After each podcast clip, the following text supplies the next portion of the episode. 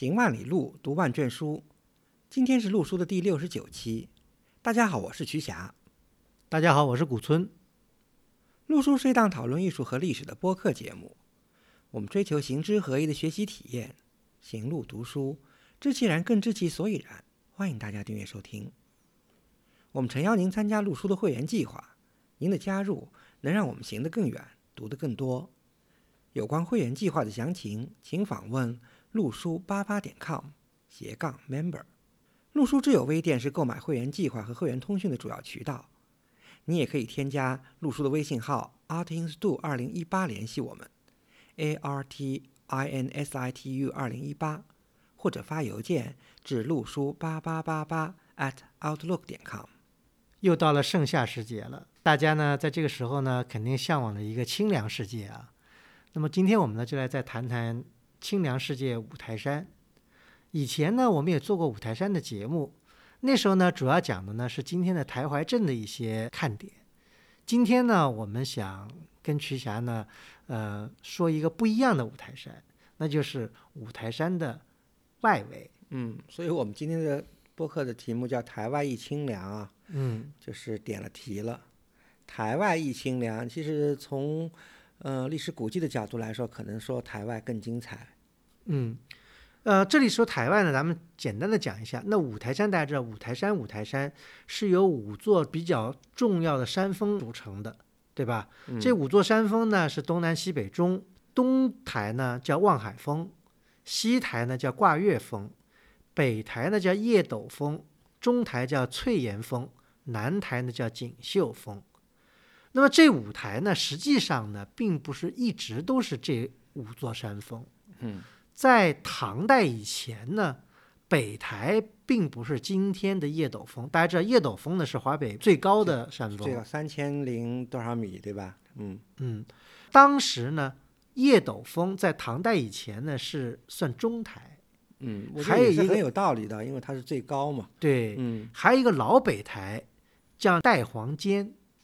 这个呢，现在呢，呃，已经不算是这个五台之一了。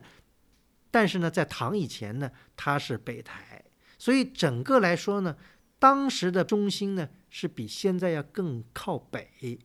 嗯，也就是说，唐代有人把这个五台重新定名了一下子，对，就是东台和西台是不变的，中台、南台和北台呢做了一些变化，重新定了一个南台，然后把原来的老北台去掉。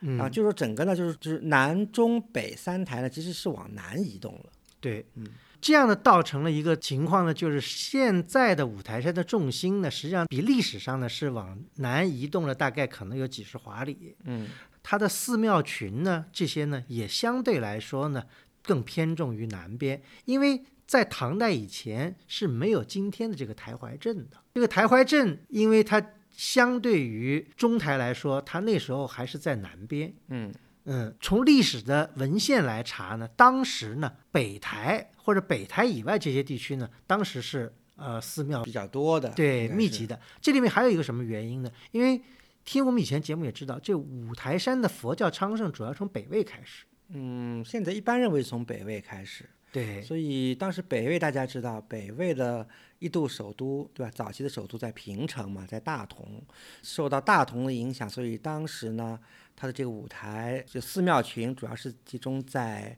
五台山的北路嘛，也是有道理的。对，嗯还有呢，从地理上来讲呢，五台山呢，当然它是太行山的一个分支，它其实呢也分出了很多的脉络，而且占地幅员也很广阔。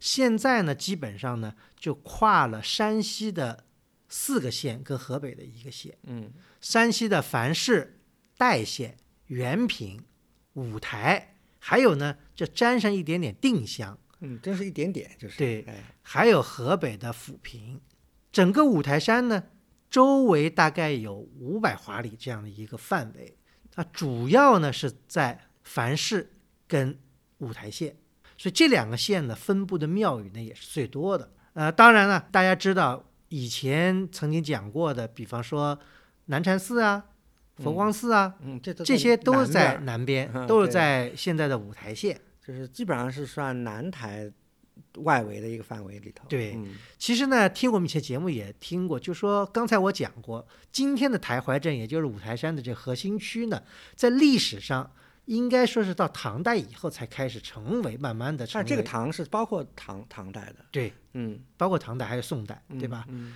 但是就是因为它是核心区，所以呢，这里的寺庙呢屡毁屡建，所以相对来说呢，所保存的古迹呢，并没有想象的这么多。我们之所以讲这些是什么呢？因为我们所讲到的五台山的范围是非常广泛的一个地理范围。今天我们讲台外一清凉，台外的意思呢，实际上就是在这五台之外的地区。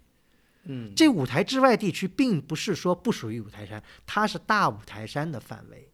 在历史上，曾经啊，在这个东西南北这四台之外，都曾经号称有南台外九寺、北台外九寺、东台外九寺、西台外九寺这样的称呼。就是台外九寺了，嗯，对嗯，当然九寺可能是个虚数，说明呢，实际上在五台之外还散落着非常多的佛教寺院。嗯，这都跟五台山是属于一个文化传承的。那当然了，是的，嗯因为刚才古村老师说了，五台山从作为一座这个圣山啊，基嗯本上大家一般认为为佛教所尊崇呢，大概从北魏时代就有了。但是应该说，五台山能够得到一个圣山的地位，就得到一个非常无与伦比的一个崇高地位呢。有的学者认为呢，是从这个唐代开始的，嗯尤其是从这个五周时期以后，嗯。嗯所以呢，因为它又跟文殊菩萨紧密的联系在一起，认为是文殊菩萨的居所，文殊菩萨会在五台山化现，所以大家去五台山朝圣呢，就可以有机会，很有机会呢，就和文殊菩萨呢有一个亲密接触。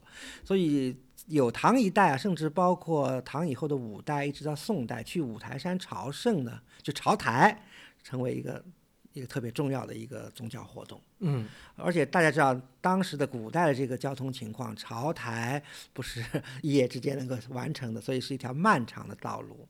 所以有许多朝台路，从南边走，从北边走，从东边走，对吧？从西边走。所以呢，如果是咱们是举一例，如果从南台走的话，从那就是从太原过来就开始，其实就有些到五台的这个意思了。然后一路上看寺庙，所以刚才古村老师说了，台外九寺有可能是个虚指，也就是这个道理。就是嗯，一路的参拜，一直到台怀中心。历史上呢，一般呢是两个主要的道路去台怀，嗯一个呢是走南边走，就刚才曲霞老师讲的，比方出了太原到新州，从新州呢往东过定襄进五台县，这样从南台直奔台怀。嗯还有一条路呢，是出了新州，继续往北过郭县，到了郭县以后呢，再过代县，就是代州，嗯，然后呢再到樊市，从樊市呢由东台入哎。五，台山，就沙河那边进。对，这两条线呢都有人走，而且呢，我们在前几期节目曾经讲过，有两个很有名的日本和尚，一个是唐代的猿人，跟一个宋代的陈寻，他们到中国来都去朝拜了五台山，对，而这两个人呢，分别就走了南线跟北线。对，猿人是走从南台走的，陈寻就是刚才古村老师说的，从樊市对吧过去从东台走的。如果从樊市走的话呢，正好就要走滹沱河河谷。其实这里真的安利大家也走一下啊，因为那里真的能看到五台山华北屋脊的一个雄姿啊。因为滹沱河谷比较平嘛，嗯，呃如果由西向东走的话，就能看到左手是衡山，右手是五台，嗯这个地形地貌，然后当中一条滹沱河，是非常的雄伟壮阔。其实呢，我们今天给大家一个选择呢，就是说，除了去今天的五台山风景区，也就是台怀镇以外呢，实际上台怀以外，或者说可以说就在风景区以外呢，其实有很多的古迹，甚至还比风景区的更值得一看。嗯，呃，当然就不提最有名的佛光寺，因为也在风景区以外，对吧？在南台。那么呃还有就是南禅寺，这个呢，呃，我们暂且不表。我们呢，今天呢，想领大家呢走一走环五台大舞台范围内的几座特别可圈可点的、值得一看的、嗯。有历史遗迹的寺院。嗯，给大家梳理一下。对，嗯。刚才讲的凡市县，今天就是基本上在这个刚才徐霞老师讲的这个滹沱河谷，在代县的东东边对，呃，现在是一个不太知名的一个小县吧。嗯。其实呢，它在历史上呢，就刚才讲的是跟五台是非常对称的，一一南一北，而且在宋代的记载或者在唐代的记载里面呢，凡氏的寺院跟五台县的寺院基本上是不相上下的，嗯，就数量很多，对，嗯。数量很多，至今呢还留了一些可圈可点的寺院。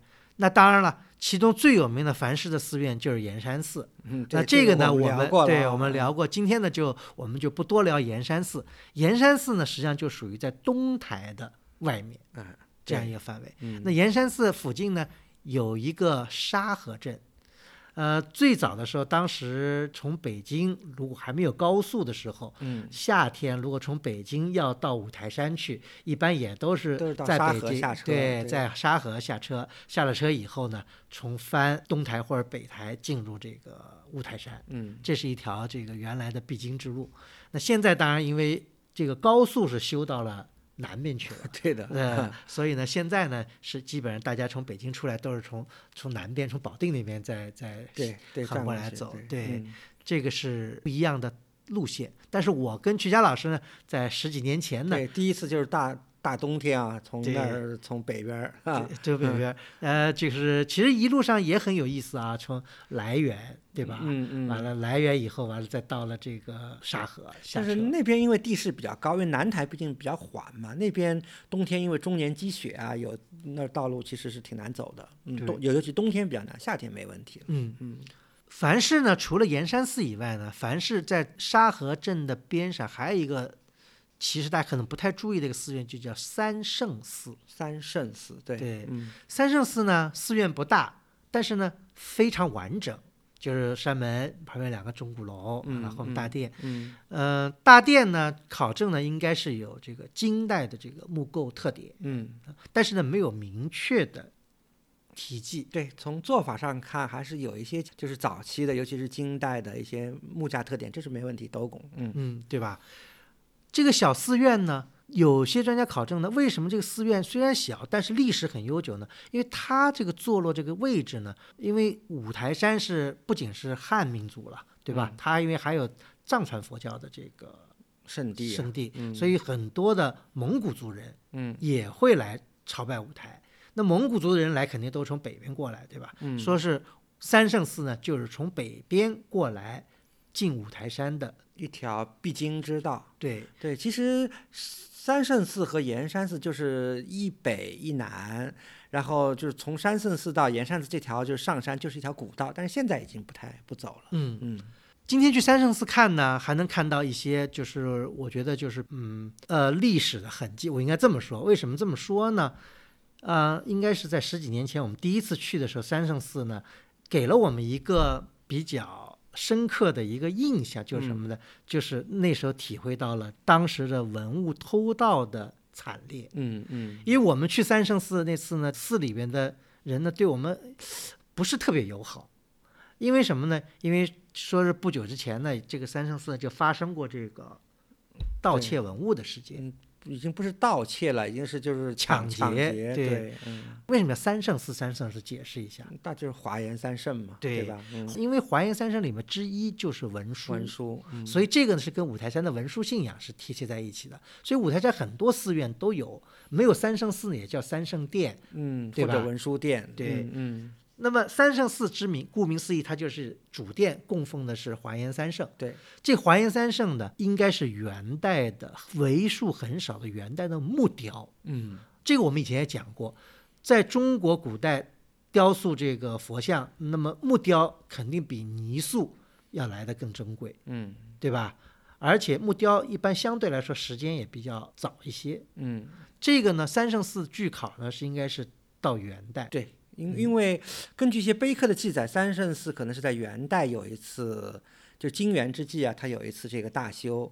然后呢，这个因为可惜啊，我们也没看到这个，只是看到一张模糊不清的一些照片啊。嗯，这个三圣寺的整个的华严三圣的雕塑全是以木头雕成的，甚至他们的这个佛座都是木质的，对，啊、这相当非常难得啊，这个。那么寺里人说呢，若干年前，先是有不法之徒呢，把这三圣寺的三尊佛手嗯。盗走了，呃因为佛手好盗嘛。后来呢，过了多若干年以后，也就是我们去不久之前呢，据说呢，那丧心病狂的人呢，又开着铲车过来，嗯，索性就把连坐带佛身全都给拿走了，对，然后把看庙的说是呃，抓起来关在什么什么地方，对，捆起来什么的，就特别嗯暴力那种时候，所以非常的发指。所以现在我们去看，很遗憾，就是三圣寺里面的这个现在的这个三华严三圣呢，都是后来新补的，嗯，这是非常令人遗憾的。太遗憾了。对，但三圣寺整个我们去的时候，那时候环境特别好，因为它是在村外的一个小空地上，就完非常完整能看见，呃，门口有大树，完了整个一个一个小的一个完整的寺院坐落在坐落在这个荒原之对，上因。为古村老师，您的印象已经是近二十年前了，对吧？嗯那次去还正好是下着大雪啊，然嗯后这个大雪荒原，然后北边是衡山为背景，南边是五台山，对吧？那当然这个感觉是好的。嗯现在还真不知道是什么个情况。嗯是，其实我们在走访这个环舞台的这些古迹的时候，都会碰到这样的问题。什么问题呢？就是文物盗掘的问题。嗯我们去了原平的会稽寺，嗯，这个也是一个类似于像三圣寺一样的，只有一进院落，对，但是两座殿宇，对吧？对，就一南嗯一北一南一北对坐的两座殿宇。对，这个原平的会稽寺呢，还有一个传说，村里面说呢，是在明代万历年间五月初一，当地的村民呢，呃，做庙会，嗯。完了唱戏啊，就是还庆祝还不光是当地，就是四周的村民，好像好几百人都在这个会对完了寺，会稽寺外面有个戏台，那么唱戏完了，还有这个就等于是，呃，像替这个文殊菩萨庆祝这样的一个活动。嗯，嗯因为搞得很热闹，搞得很晚，就到了晚上了以后呢，突然呢来了一场大地震。嗯这场大地震呢，把整个村子的建筑呢全都夷为了平地。但是呢，就是因为大家都在观看演剧，所以呢都没有受到伤害。呀对啊，所以就是因为会稽寺庙会，所以让大家都幸免于难，等于是。对所以这个事情就在当时肯定就是对觉得是神迹了，对吧？对，嗯完了，大家呢就认为这肯定是文殊菩萨显圣了。嗯嗯在这以后呢，因为会稽寺的原来的老寺不是也在大地震中被震塌了吗？所以呢，我们现在所看到的会稽寺就是明代以后重新迁建的会稽寺对，啊。那么这样来说呢，这个寺院呢，基本上建筑呢都是明代的，就是万历以后的东西。对对，明代的建筑。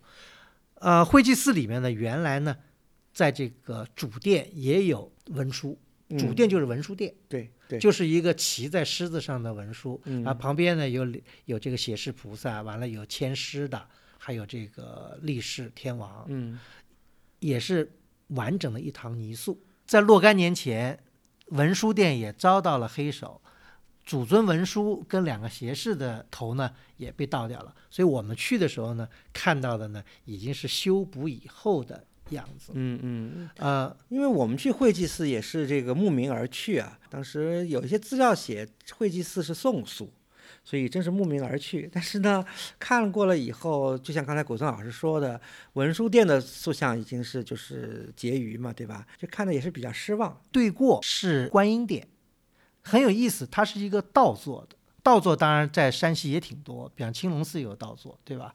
它是倒座，倒座呢中间是观音，那古松老师给大家解释下什么叫倒座呢？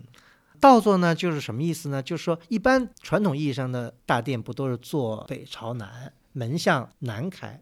倒座意思呢就是它倒过来，它门向北开。嗯，那么这里面的主尊呢就是观音，观音呢等于是面北，对，因为倒座殿呢，就是它会和前面就是南殿吧，就南殿和北殿呢是这是两个相对的一座殿宇，所以大门也是相对而开的，就是嗯这样子。对，就是南殿的开北门，北殿的开南门，这是在山西还比较常见的建筑的布局形式。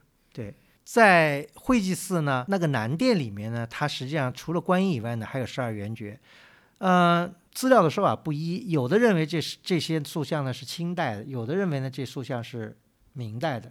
但以我的看法呢，我觉，宋代的呢也来说，但我以我的看法呢，我觉得这些塑像相对来说质量不是很高，而且我觉得年代可能，呃即使是明代的，也属于明代的，不是特别质量高的塑像。因为都是泥塑嘛，既然这个已经有非常明确的这个史料证明，这个会稽寺都是在万历时候这个大地震以后重建，但泥塑也应该是在大地震以后一个重建，所以不太可能会是有些资料上写的宋塑这个问题。如果要真的讲到宋塑或者宋金的塑像呢，其实呢，大家应该去的呢是在南台定襄的弘福寺。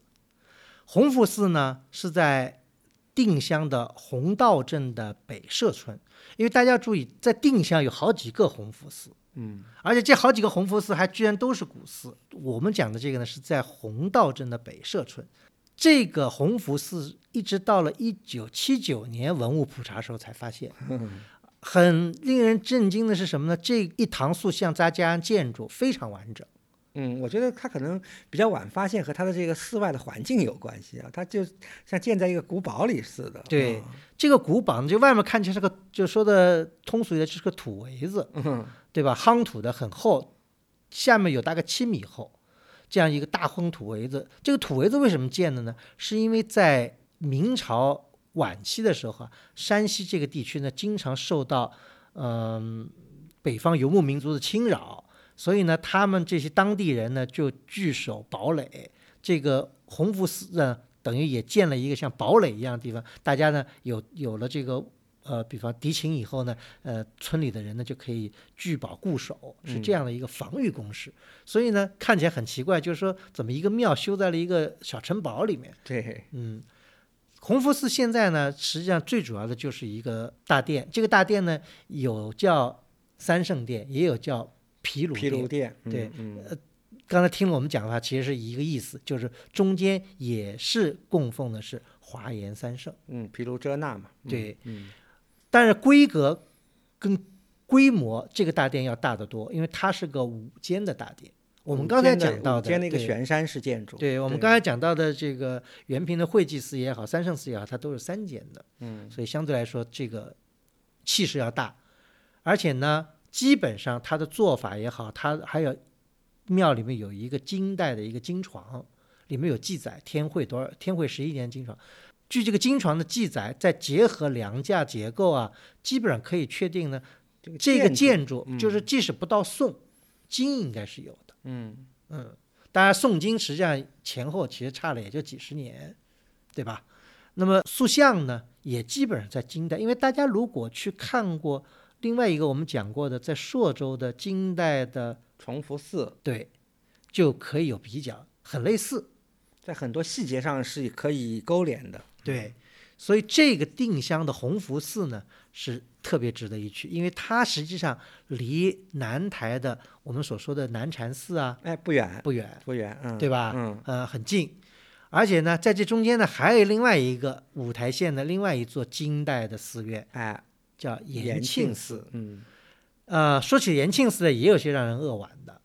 我们是在二零零六年第一次去延庆寺，第一次延庆，嗯那时候延庆寺刚在修，只有一座孤零零的大殿在落架在修，对，因为今天去延庆寺，大家知道是有围墙的，对吧？嗯，而且把它好像弄成个大院子，哎，弄成很大的一个院子。当年我们去延庆寺的时候，就是在村外的一座荒寺，孤零零的一座大殿，然后殿前一只很漂亮的金床。讲到这个，最令人可惜的就是这只金床，这应该是金代的一个金床，而且相当完整，有大概三四节。结果让人想不到的是，寺庙修好了，金床丢掉了，这个是让人匪夷所思。因为金床一直到二零一一年嗯失窃，嗯，呃，这真的有点匪夷所思，因为这个金床很大，它不是一点点，现在就剩了最下面这一节儿还在，上面全都没有。对，就放在大殿前了。哎呀，真是嗯太遗憾了。这个呢，大家看一下我们的会员通讯就能看出来，所以让人觉得就是非常匪夷所思的，就是不知道是怎么保护的。这个，而且现在最重要的东西没有看好，又修了一大堆，嗯，新的建筑，对嗯而且这样的话呢，使得这个延庆寺看起来就没有以前的这种古朴感。嗯，因为他现在把那个原来那延庆寺，他那个旁边的房子，那个小房子很小，所以突出那大殿看着还挺还有一个对比，对吧？嗯现在延庆寺把那院子修得非常大，而且里面又修了好多房子，显得那个最主要的那个建筑呢，喧宾夺主的，反而显得不是那么对，不是那么对。第一个从尺度、从体量上呢就有一些变化，第二个呢就是也修的，也就是都修成一样的样子了吧？就是原来真是一座非常啊，就是非常古朴的一座。嗯，线条也非常优美啊，细节也可圈可点的一座金代大殿，现在看起来就是一座，有点像仿古建筑，嗯，很遗憾，真是。嗯，所以有时候真的是仿古需要趁早。嗯，好些地方去了以后再回头去一次，我就觉得除了看到它的变化以外，更多的我们感受到的是一种失落。嗯，但是我们刚才讲的是吐槽，呃，也不是没有。一些特别值得看，或者是看完以后觉得特别满足的一些地方，那么就是什么呢？就是我们下面重点要讲的。另外，回到了凡氏的公主寺。嗯，公主寺呢，离开盐山寺并不是特别远，在在盐山寺的西边大概十几公里的地方，它正对的就是能看见的，就是北台北台的那个叶斗峰。对，也是一条据说是进台的古道上。对，那当然肯定是的。嗯，公主寺，公主寺，顾名思义，它肯定是跟什么公主有关系。嗯，据说呢是北魏的，对，孝文帝的女儿。嗯，在五台山出家，完了呢建了这么一个寺，就叫公主寺。但是那时候的北魏时期的公主寺，并不在现在的这个公主村，是在公主村南边，就是更靠近山半山腰的一个地方。嗯，叫那个地方叫山寺村。对这个寺址现在还能够看到，嗯嗯，是对，有一个寺寺址，但是呢，这个寺呢，就在明代的时候呢。就已经迁到了现在的这个公主村，因为公主村原来有一个文殊寺，嗯嗯，完了这两个寺等于就归并在一起，就叫文殊公主寺，就这样的一个历史。对这个地方呢，其实也可以说重要的这个问题，咱们再多说几遍嘛。就第一个要了解到的就是公主寺的历史啊，就是刚当然跟北魏孝文帝的女儿出家有关系。就今天呢，我们知道是在北台的北路，对不对？但是在北魏的时候呢，它是北台是中台，大家了解这个概念，所以呢，呃，还是非常重要的。第二个呢，这个公主寺啊，这个公主寺曾经在元代呢，就是咱们说原来的公主寺啊，在元代曾经有一次兴复。中兴也现在有碑文记载，这块碑呢现在也移到了今天的这个公主寺的寺址，但这个碑是在一九八零年代移移过来的，是文物工作者去了老公主寺的寺址，一看那碑还在，然后就把这块碑移过来了，是一块元代的碑。所以通过这块元代的碑呢，我们了解到了元代就是老公主寺的或者叫古公主寺的这么个兴复的这么一件事情。这个碑呢讲的就是叫大元五台山隐峰山。古公主禅寺，嗯，这个隐峰山呢，就是当时的禅宗寺院的这个公主寺的一个山号。隐就是归隐的隐，峰就是山峰的峰，隐峰山。然后古公主禅寺，然后兴复这个古公主禅寺的这个僧人呢，叫维德秋月。维德是他的这个法名，秋月是他的号，叫维德秋月。这个禅僧呢，还是挺不简单的，是当时。呃，享誉五台的一个高僧，曾经在燕京啊，就是在元末吧，嗯，至正年间，在燕京呢也有相当的这个影响力。后来呢，两度去燕京，又两度回五台。后来看到了这个古公主寺呢，觉得这地方不错，然后呢又已经被废弃了，所以就兴复了这个古公主禅寺。这个韦德秋月这个人呢，还有一个值得注意的地方，他呢是正定人，河北。对的，对这个呢留下个伏笔，为什么要讲正定啊？呃，其实呢，正定呢是在太行山的另一边对吧？嗯嗯。呃，但是呢，他们跟这个五台山关系很密切，所以还要提一下，为什么在明代公主寺会迁到现在公主村呢？其实这个跟五台山，尤其是北台台外的香火冷落有关系。因为中国的寺院、佛寺建筑，你只要没有香火，没有办法修缮，就破败的是很快的。所以僧人也没法生存了，所以就往山下迁，就迁到了今天公主村的当时叫文殊寺，就这么一个乡间的一个小寺里，就两寺合二为一了。嗯，合二为一以后呢，其实呢是重新建了一个寺院。今天我们所看见的公主寺呢，基本上都是明代，大概是在弘治年间那时候重建的结果。嗯嗯呃，公主寺现在呢，现存的公主寺呢，基本上还是非常完整的，是有等于东西中三路。对中间这一路呢，进来是山门，有过殿，过殿呢也叫毗卢殿，嗯。还有大雄殿，后面还有一个佛堂，对的，这么几进。啊完了，东西两个院落呢，嗯还分别各有一个戏台，对。是比较有特色的。因为很有意思，就是他当时 就是因为也是没办法，就是尤其是清代啊，嗯。这个佛寺为了生存，因为很大程度上就是不光有僧人管着，就是很大一定程度上呢也接纳了民间信仰、风俗庙。嗯所以呢，嗯，就是当地的这个公主村啊有很大的发言权，所以什么奶奶庙啊，就是土地庙呀、山神庙啊，就是纷纷也进入了寺的范围内。它比较有特色的就是，因为佛寺一般是没戏台的嘛，对吧？你风俗庙才有戏台，那公主寺应该说是当地应该是 等于是用我们现在一句。呃，这个比较有意思的话，就是等于是也算一个综合体了，嗯 就是东西都是风俗庙，然后东西各建了才那个戏台。嗯，讲到这个呢，多多讲几句。公主寺之所以能够完整的，应该说是非常完整的保存到了今天，特别原汁原味。对，是跟这个村的结构有一定关系。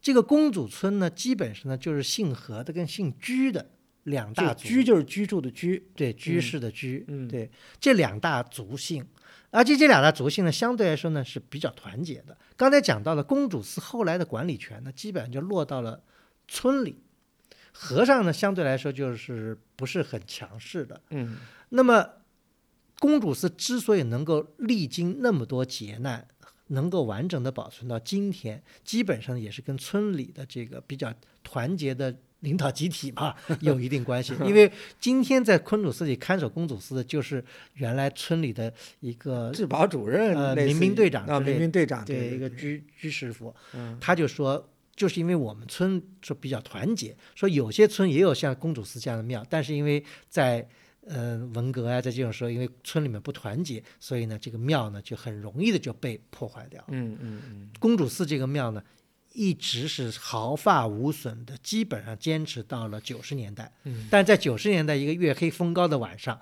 也有贼人到了公主寺，把过殿里，就是刚才毗卢殿里十八罗汉的，其中好像十五个嗯手机给拿走了。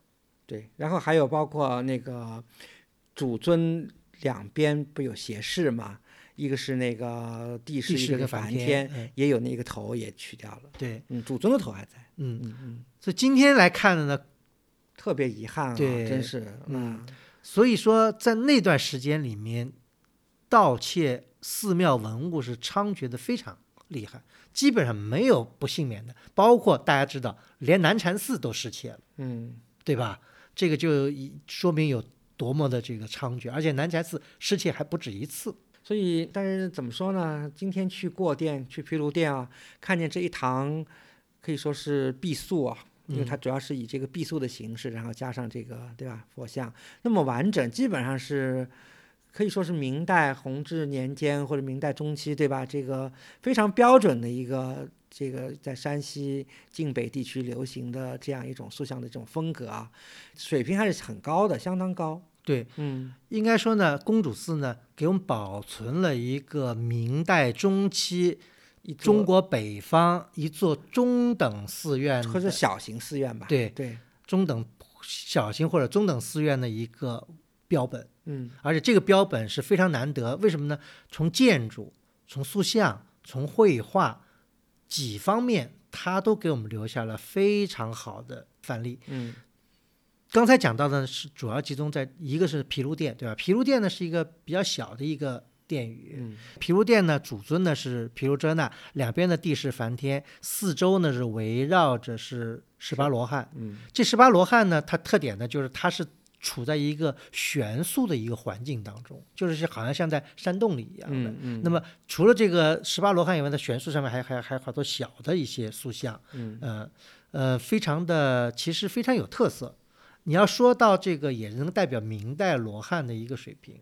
对啊，就嗯是没有那么像啥，就是那么那么矮板啊，对，吧？比较嗯相对来说，比方说我们要都做个比方的话，我们明代看见有阳高云林寺的十八罗汉，对吧？相对来说比云云林寺的还要更灵动一些。嗯对，所以我们觉得，当然这个咱们暂且不表它的这个塑像风格，因为我觉得还要跟后面壁画勾连起来，应该可能都是山的那面的这个匠人塑造的啊，嗯那么更值得一提的呢是主殿，也叫大雄殿。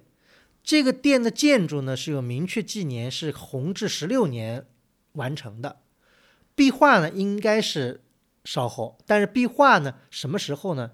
不知道。对，嗯，讲一下这个大殿呢，大殿本身是一个悬山顶的一个大、嗯一个也不大三间，对吧？？小三间，小三间，进去呢是主尊呢是三世佛，嗯，嗯，两位弟子，两位弟子，非常完整，而且呢塑工也应该说是非常精良的，嗯。嗯，这是非常明代风格的。那更令人觉得宝贵的四壁，还有非常完整的明代风格的水陆画。对嗯，对，这个呢特别值得一提的呢，就说点出了我们刚才为什么说是这个真定的问题，就是它有明确的榜题，就是这些画工和塑工都是来自真定府。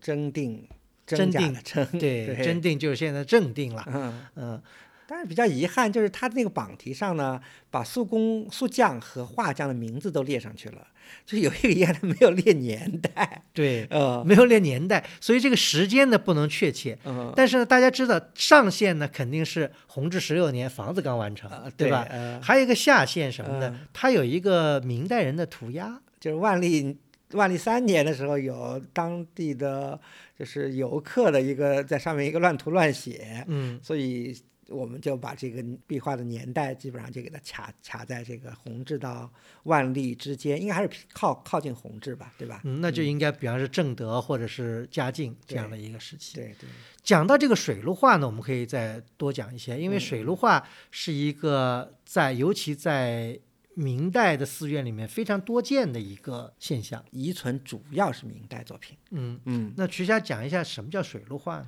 我不知道大家还记不记得我们前面前一期讲那个灵泉寺的时候，讲到了就是在南北朝时期啊，南方佛教和北方佛教呢同时引入了印度的一种佛教的一个实践，就是礼忏。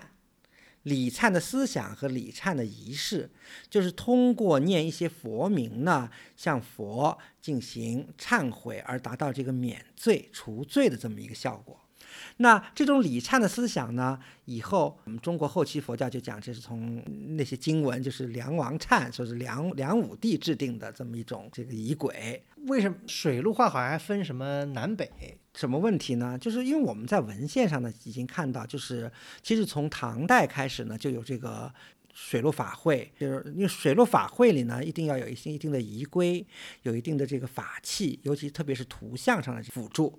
我们今天在南方呢很少看到有水陆画的遗存，但是南方的水陆仪轨的文献呢是一直流传有序的。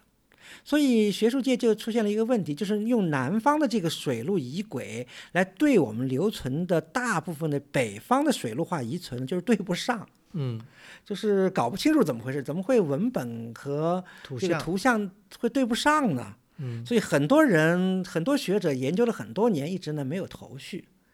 这个问题呢，现在呢基本上得到了解决，就是文研院一位老师呢，在就是在这个国家图书馆呢发现了一一个古本，这个古本呢有名字叫《天地名扬水陆遗文》，这个呢现在确认了，就是从大概从宋代以后成书，以后在元明清三代在北方特别流行的一个北方水陆的仪轨。嗯，所以北方的水陆画，卷轴画也好，壁画也好，都是根据这个天地名扬水陆遗文所规定的仪轨和程序来绘画的。这个问题现在基本上得到了解决。嗯，所以嗯我们想想看，这个清朝有清一代，这个佛教衰落的也是够厉害的。这么一个非常流行的一个一个仪轨的这么个本子，居然以后就所剩无几，基本上在民间就失传了，居然只剩下了可数的几几个残本。那一般水陆画呢，这个有两种啊，一种呢就是直接画在墙面上的，嗯，对吧？还有一种呢是画在这个卷轴上，对，在做水陆法会的时候呢再挂出来的。嗯比方说很有名的呢，就是山西右玉宝宁寺嗯所藏的水陆画，它都是卷轴的。嗯现在在这个山西省博物院有展出。其他呢，我们看到的画在寺院墙壁上的水陆画呢，山西有很多的实例。刚才讲到，对，呃，当然明代的比较多一点。基本上都是明代，但是我们也可以从文献上一些记载上知道，至少从山西，我们刚才提到了盐山寺，对吧？东台的盐山寺，那盐山寺我们今天了解的是南殿，对吧？南殿有这个佛传壁画，金代佛传壁画是这个宫廷画师画的，那是堪称一绝。但是呢，在文献上上，在碑刻上记载，就是这位王奎啊，他在这个画绘南殿壁画之前若干年，他还为这个盐山寺的水陆殿绘了一堂水陆画，但是这个水陆殿现在已经没有了，所以王奎画的这个水陆画呢，啊非常遗憾，我们今天就看不到那个金代水陆画的真迹了，但只能从文献上了解有这么回事儿啊。嗯呃，水陆殿呢也不是没有，水陆殿呢是被当时的僧人拆卖到了樊氏县的这个县城。啊，但这个是殿呢还在，但是大家知道，这房子一拆，这壁画肯定是没有了，房子还在，这房子规模不小的，对，因为它是主殿。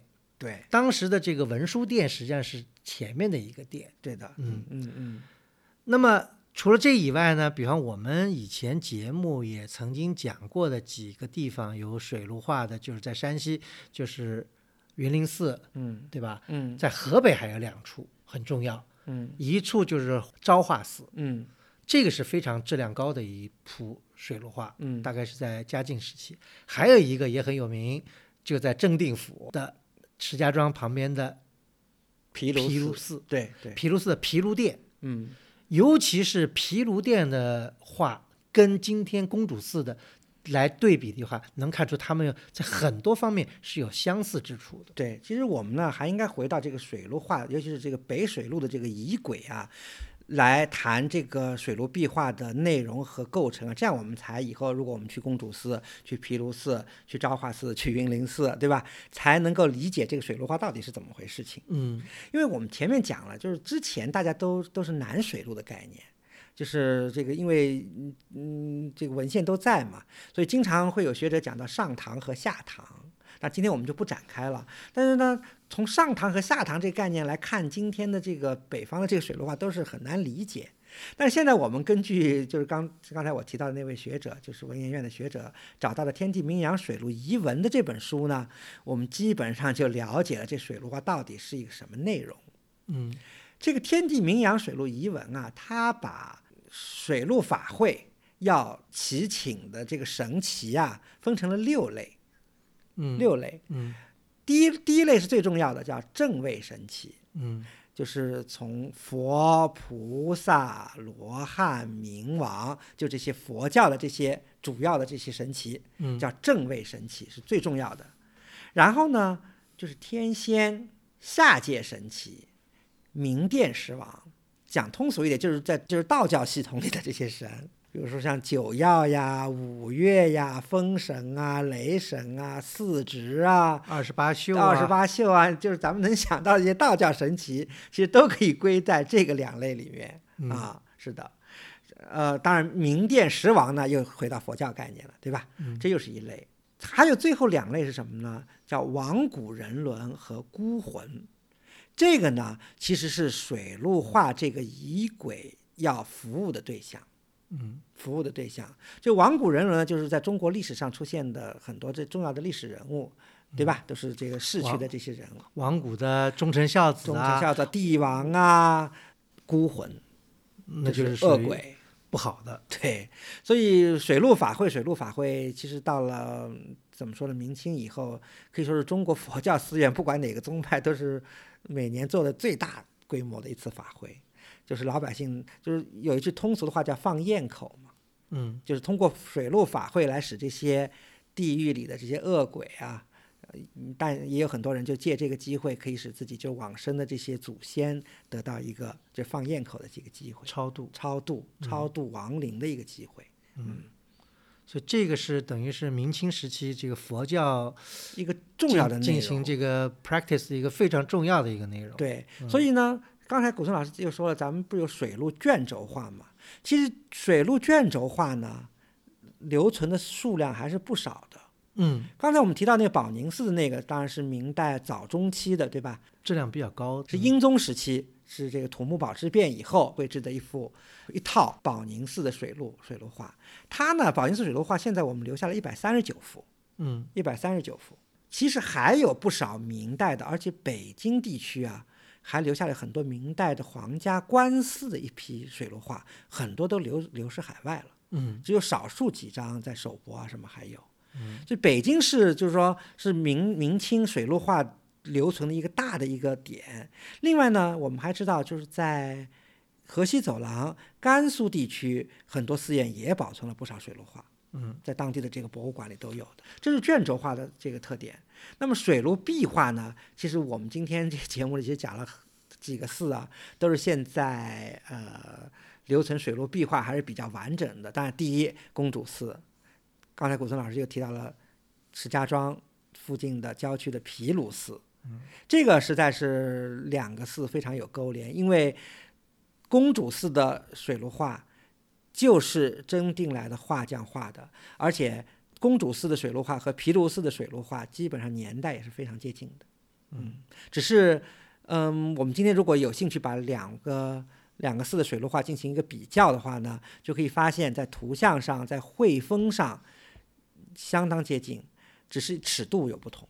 嗯嗯这个无论是它的这个色色，对吧？嗯，还是它的人物的这个造型，嗯或者什么，呃图，像学的这些信息都非常接近。嗯，嗯所以这是非常可比的两幅。嗯，从比从完整程度来而言呢，那当然公主寺胜出啊，嗯，基本上是完整保存。对，毗卢寺很遗憾，它除了水陆画，而且水陆画还保存的，应该说这几年不是特别好，嗯，而且呢也没有了塑像。嗯所以整个来说呢，它的寺院的完整度就比公主寺要大大的逊色。因为我我们来衡量一个一个寺院的一个完整度，就是它不仅有建筑，对吧？嗯它要有里面的陈设，它要有墙上的壁画，它有各种各样的装饰。嗯这方面呢，呃，其他地区的确是不如山西做得好。刚才讲到了河北的淮安的这个昭化寺昭化寺，也是只剩壁画。对，而且壁画也就是说也完整，就保存的状况和完整性都逊于公主寺。嗯，嗯，那么云林寺那个还是比较完云林寺很完整，跟嗯公主寺有一比一，但是呢，云林寺的画工呢，明显这个质量就不如公主寺。哎，对，就是讲到画工再，再再多说几句啊，就是公主寺和毗卢寺的是一脉相承，都是一个地方的这个画匠，民间画匠水平是相当高的。但是呢，云林寺和昭化寺呢，其实呢，它的这个根据它的地理位置啊，大家也可以知道，都是在北边儿。就是在北京一直往这个大同、这种宣化、大同那一线上，那儿呢都是很重要的军事要塞。所以这些寺院啊，都是当时，尤其是昭化寺，是为当时守边的军人、将士服务的这个佛寺。所以因为征战嘛，这个死亡比较比较高，对吧？所以有这个超度的这个水陆画是非常理所当然的。嗯，今天如果我们拿云林寺和昭化寺来比呢，也显而易见能比出它们的区别来。就是昭化寺的水陆壁画的绘制的水平呢，有可圈可点之处，水平很高，甚至在某些方面，大家可以拿昭化寺的去和这个。嗯，甚至明代官官方这个匠人画的这个瞿昙寺、龙国殿前廊的佛传壁画，可以给它做一个勾连。应该是有这个官方背景的匠人画的。但是呢，云林寺很显然就是一些民间画匠的作品。嗯，这样讲到，除了云林寺，跟云林寺有点像的呢，还有就是在禹县的一个故城寺，顾城寺，对，对，也有一幅水陆画。嗯另外还有可以联想到的，比方在浑源的永安寺嗯嗯，啊、也有水陆画，但这个水陆画呢是在清代又被重绘过，比较啊遗憾。对，就嗯是水平也是相对就是比较低俗一些。当然，其实我们最后再可以讲讲这个水陆画的一个构图啊。嗯构图呢，比如说我们去以公主寺为例吧，公主寺的水陆画呢是一种还是比较有特点的一种构图，比较新颖。因为大家知道啊，这个绘画绘制，因为水陆画的人物很多，数百个人物，可以分成一百二十组到一百三十组，甚至一百四十几组人物不等，几百个人物形象。那么这么多人物要把它组合起来。成为一个完整的一个构图呢，其实对匠人来说是有挑战的，因为壁画的壁面不同，因为有的殿宇呢它是有扇面墙的，嗯但有的殿宇呢它没有扇面墙，嗯但你怎么来把这些人物全部组合上去，而且又要按照仪轨来安排呢？所以这个呢是有变化的。那大家知道中国的这个殿宇啊，是方向上是以北为尊的，嗯所以根据我们水陆画上不是有六个 category 嘛，就有六神奇分成六类嘛。就是一般来说呢，我们看其他的水陆画啊，就是最重要的就是佛教那批神奇，就是正位神奇呢，一般都要画在北壁。所以呢，很多水陆画它是怎么样？它是把所有的正位神奇都画在北壁，就是主佛、菩萨、明王、罗汉。但是因为不是画不下嘛，嗯所以呢，在东西两壁朝北的地方呢，也可以画正位神奇。嗯，然后在东西壁就就正位不是已经画在了北壁吗？那东西壁它就画什么呢？就画呃其他就是天仙呀、下界神奇呀、明殿狮王，就是画这个。然后如果正位神奇都画在北壁呢，那它这些呢就是。以按照它这个神奇的这个性质不同，它分成一组一组，以云气隔开，然后都有一个像一个朝拜的形式，是都往这个北壁的方向有一个行进的这么个感觉。这是一般来说水陆画的构成，但是公主寺呢略有不同，因为公主寺的绘画面积比较小，它没有足够的空间来做这样的安排，所以公主寺采取了一个什么样的一种构图方式呢？那它北壁全部画的是冥王，嗯。它把主要的正位神祇都画在了东西壁的中央，嗯。然后从中央向外扩散状的，就你离中央越近呢，神奇的地位越高；你离中央越远呢，它的地位就越低。嗯所以他把这个等于前四类的这个神这部的全部画在了东西壁上，当然明广它是画在北壁的。嗯那超度的对象就是王古人伦和孤魂呢，全是画在南壁。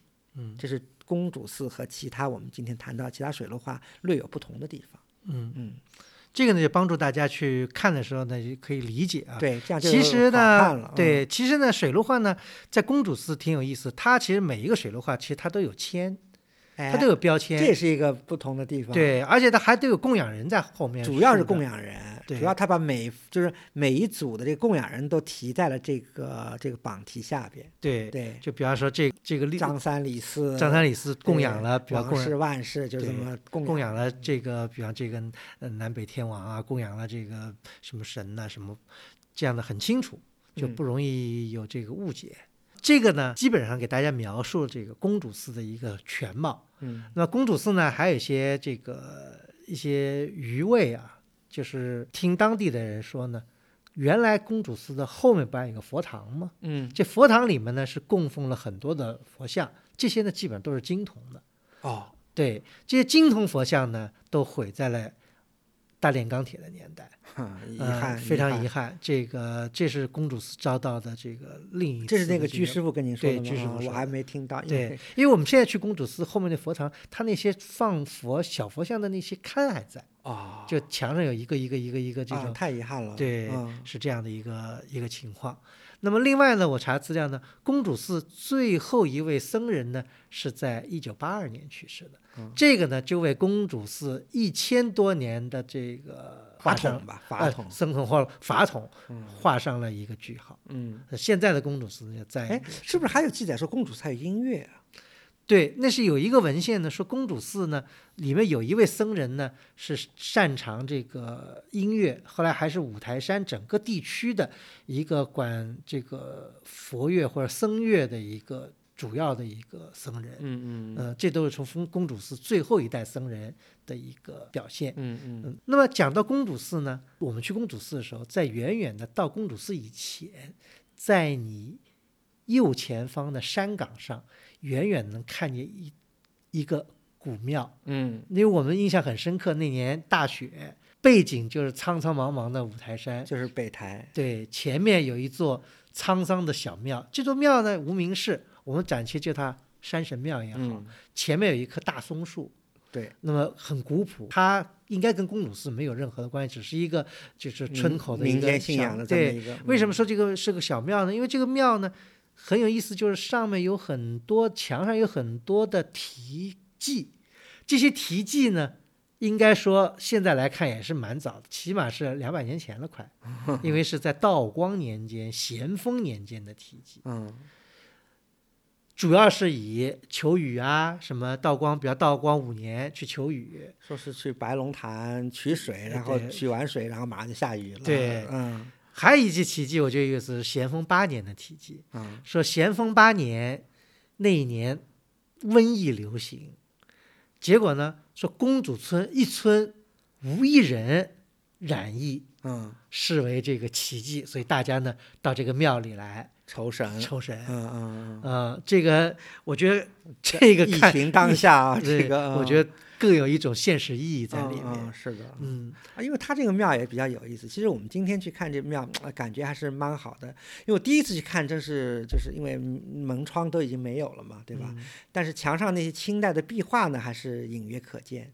基本上就是类似于这个五岳，有可能都是东岳庙或者之类的，就是这样的民间信仰，就是山神出出游。嗯然后西侧我忘了还是东侧了，有这个武道，嗯，武这个道神五道神，这是就是哦就是出门要拜出门要必拜的五道神，就是保佑这个一路平安的武道将军嘛。这个信仰也是很古老的一个信仰了，所以在民间的一直是生命力非常旺盛的啊。这个我们当年去仿古的时候也是一个武道信仰，所以有时候，有时候在外面仿古，除了看像公主寺这样的这些，呃，完整的美轮美奂的古代艺术遗产以外呢，我觉得碰到这种无名的小庙，能看见先人的很多的历史的题记。嗯那这些人他都是无意中留下的这些题记，因为这些题记是一个中国的传统，对吧？让我想到陈寻，一个日本僧人，他在他的游记。里面也讲到他在住店的时候看见了对总有好多人在墙上写了，哎，我怎么怎么样，我到了五台山怎么怎么样，对，这样的诗对吧？而且他因为陈寻，大家如果今天去读呃陈寻的《参天台五台山记》啊，就是特别有意思，因为他把自己的很多时候把自己的行程啊都写得很简略，但是他如果看到了古人的题记，他记得非常详细，一五一十给他记下来。嗯，这种就是一种对怎么说呢？对过去、对历史的一种敬畏吧。我觉得正是这样一种传统，才使得我们的文化能够这么生生不息地延续到了今天。嗯最后我们再讲一个小点，就是在这个无名的山神庙前有一棵古松。嗯我们去公主寺是连续造访了很多年，我们零六年去过，零九年又去过，我们一七年又去过。我们能够目睹的是有一个非常令人心酸的事情，就是我们目睹了这棵古松由盛到衰再到亡的一个过程。嗯我们最后一次啊，二零一七年我们去的时候，这棵树已经彻底的枯死了。嗯，这点让我们觉得非常的遗憾，而遗憾且心很非常心痛的感觉，应该对是。，真的是想到，就说看到这个这个景象，我就想到了一句话，就是“树犹如此，人何以堪嗯，那今天的节目就到此结束，感谢大家收听，我们下期再见。